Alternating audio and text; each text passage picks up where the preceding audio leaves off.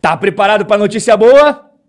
O Brasil de 10 anos atrás voltou. Você lembra como é que era o Brasil há 10 anos atrás? Se você é muito novinho, dá uma perguntada ali pro teu pai, para tua mãe. Agora, se você já tem um pouquinho mais de idade, você lembra muito bem como foi essa época de ouro para a economia brasileira. Quantas lembranças maravilhosas daquela época, Dilma, Guido Mantega. Se você sente falta dessa época dourada para o Brasil, seus problemas acabaram. Você vai voltar a sentir o gostinho de 10 anos atrás, agora, novamente, em 2023. Após oito anos, Tesouro Nacional pode ter de bancar prejuízo das empresas estatais. Rob, eu sempre escuto falar de estatais, inclusive aí tem um pai de um amigo meu que trabalha em uma, ganha uma bolada e tal. Qual que é a definição mesmo de uma empresa estatal? Uma empresa estatal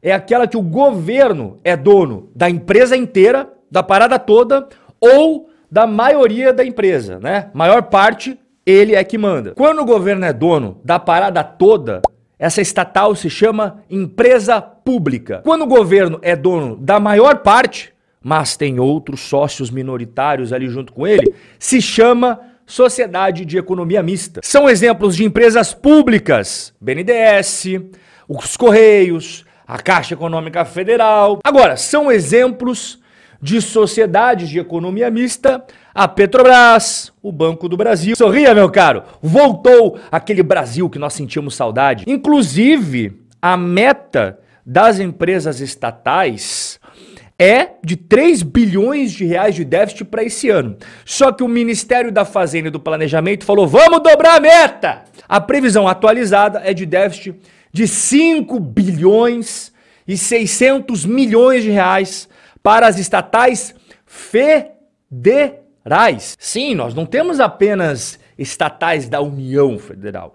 No Brasil, a gente tem estatais estaduais, que são dos estados, estatais municipais, que é aí da cidade onde você mora, o Tesouro Nacional, que é aquele cara que pega todas as receitas que nós pagamos todo santo dia de impostos e taxas, né? O tesouro serve para isso. O tesouro pode ter que compensar neste ano o déficit das estatais federais, coisa que não acontece desde 2015. E quando a gente fala em compensar, significa o quê?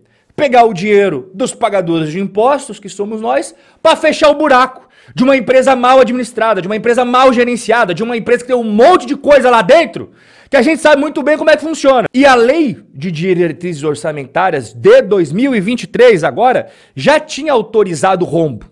Eles falam, né, vamos mudar as coisas aí, mas vai ter rombo de 3 bilhões de reais nas estatais federais. Só que o governo, como eu falei agora há pouco, ele chega na meta e dobra ela. Lembra da grandiosíssima Dilma? Então, a gente está de novo com esse pensamento. A última projeção mais atualizada no Ministério da Fazenda e no Ministério do Planejamento, ou seja, o próprio governo Lula falando que não vai ser isso daí não. Né? As projeções é que os rombos das estatais federais cheguem a 5 bilhões e 600 milhões de reais. Ou seja, a gente já meta, dobramos a meta. E as informações que eu vou trazer aqui agora, elas são tão tristes, vão te deixar tão cabisbaixo, que para dar uma melhorada no alto astral, eu vou colocar o nosso ministro da Economia tocando ali uma viola para deixar todo mundo mais feliz, porque quando vem notícia triste é bom dar uma balanceada. A economia vem andando de lado. As projeções de receitas vêm sendo frustradas desde junho, exatamente como eu venho falando aqui. A economia brasileira não está bem. A receita, a arrecadação dos tributos e taxas e contribuições está caindo. As estatais têm dificuldades gigantes em cortar despesas. A necessidade de uma eventual compensação da União, ou seja, pegar o dinheiro do Tesouro Nacional, que é de impostos, taxas e tal, para cobrir o rombo das estatais, que são muito mal gerenciadas, são engessadas, como você acabou de ver, se deve justamente à insustentabilidade financeira de várias estatais, notadamente devido ao elevado peso dos gastos com pessoal. E enquanto isso, dá-lhe aumento de impostos, dá-lhe narrativas para convencer a população de que é melhor eles pagarem mais impostos, inclusive aproveitando esse tema. Eu vou trazer algo aqui que não teve repercussão nenhuma. As grandes mídias, ó, silêncio absoluto sobre o mistério e suspeitas de gastos públicos da ordem de 34 bilhões. Vou explicar para você. Numa inspeção, os auditores do Tribunal de Contas da União tropeçaram no mais novo enigma brasileiro. Porque 87% das prefeituras estão usando portais privados para fazer as compras, se existe uma plataforma pública, gratuita, justamente para fazer as licitações, sendo que esta plataforma pública e gratuita é sujeita à fiscalização, tem muito mais transparência, afinal de contas é pública. Todas as pessoas da sociedade podem dar uma olhadinha, podem dar uma averiguadinha, enquanto que esses portais privados não funcionam exatamente desta forma. Oito em cada dez contratações do setor público são realizadas via esses portais privados. E ali compra-se de tudo, desde produtos de limpeza até merenda escolar e quase sempre de forma direta, com dispensa da licitação. A licitação é justamente a concorrência, é justamente aquilo que é feito para que seja contratado aquele serviço que custe menos aos cofres públicos. É dispensada a licitação.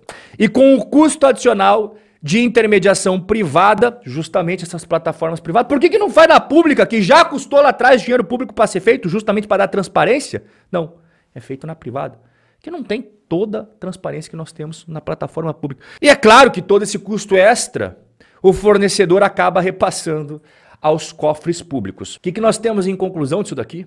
As palavras do Tribunal de Contas da União. O que se apurou é, no mínimo, inquietante. Há suspeitas de manipulação. Minha assessoria ouviu relatos, inclusive de que alguns sistemas privados podem estar sendo programados para sempre direcionar o resultado das licitações para determinados fornecedores. Que grande enigma de 34 bilhões de reais aí de gastos públicos que merece maiores esclarecimentos, tanto a Controladoria Geral da União quanto o Tribunal de Contas da União deve apresentar mais respostas sobre isso em breve para nós. Enquanto isso, nós temos o Fernando Haddad, que desde o começo desse ano está com esse plano mirabolante de 242 bilhões para aumentar a arrecadação e já colocou muito disso em prática, tanto é que toda semana a gente tem uma criação de um imposto novo, aumento de alíquota de imposto já existente, mas arrecada, arrecada, arrecada, arrecada mais, para quê? Para ter esse tipo de enigma pairando sobre as contas públicas? Para ter que cobrir rombo